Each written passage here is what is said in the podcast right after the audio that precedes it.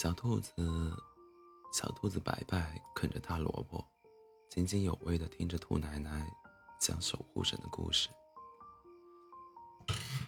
在动物世界里，每个动物都有自己的守护神，它会在你有危险的时候出现在你的身边，保护你。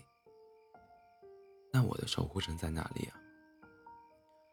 守护神在你看不见的地方保护你，要等你长大。才会出现哦。那守护神长什么样子呀？它是怎么出现的呀？小兔子巴拉巴拉问个不停。每个小动物的守护神都不一样，所以奶奶也不知道呢。我们的白白不要着急。兔奶奶慈祥的笑着说道：“那奶奶，你的守护神呢？”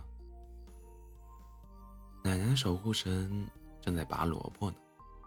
兔奶奶笑哈哈地望着地里的兔爷爷，小兔子傻傻分不清。小兔子每天趴着窗外，看着自己的守护，想着自己的守护神，觉得等它长大了，守护神会嗖的一下从窗户里飞进来。小兔子一天天长大，每天都要去野地里采蘑菇。那一天，小兔子太倒霉了，咕噜咕噜滚进了猎人的陷阱，可怜的爪子还被捕兽夹夹住了，流了好多血。不过多时，又滚进来一只圆球，等圆球站起来一看，原来是一只小松鼠。小松鼠也掉进来了，小兔子在陷阱里嘤嘤嘤的哭着。也没理滚进来的小松鼠，觉得自己的小命都要交代在这里了，哪有功夫理旁人？小松鼠看到小兔子可怜的小爪子，就跑过来，用尽全力把捕兽夹给搬开。没有了捕兽夹，疼痛缓解了一些，它才减少了哭声。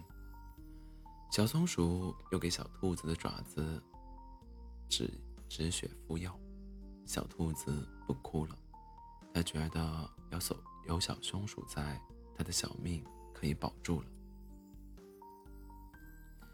小松鼠望了望陷阱洞，尝试着跳进去，奈何松鼠跳得不够高，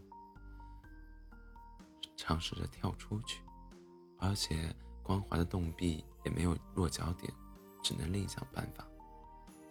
小松鼠望着小兔子：“我先把你送。”送上去吧，然后你再拉我一把，好吗？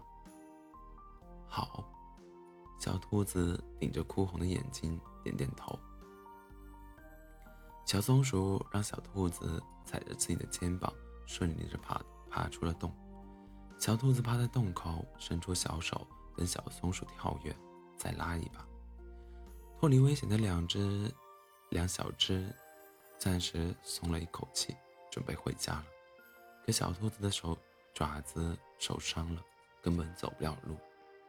小松鼠一把背起小兔子，小兔子脸红心跳的趴在小松鼠的背上。谢谢你，小松鼠。不客气。小松鼠笑着想起小时候冬天没食物，要不是小兔子那碗胡萝卜汤，它恐怕撑不住那个冬天。只怕它已经不记得了。你是我的守护神吗？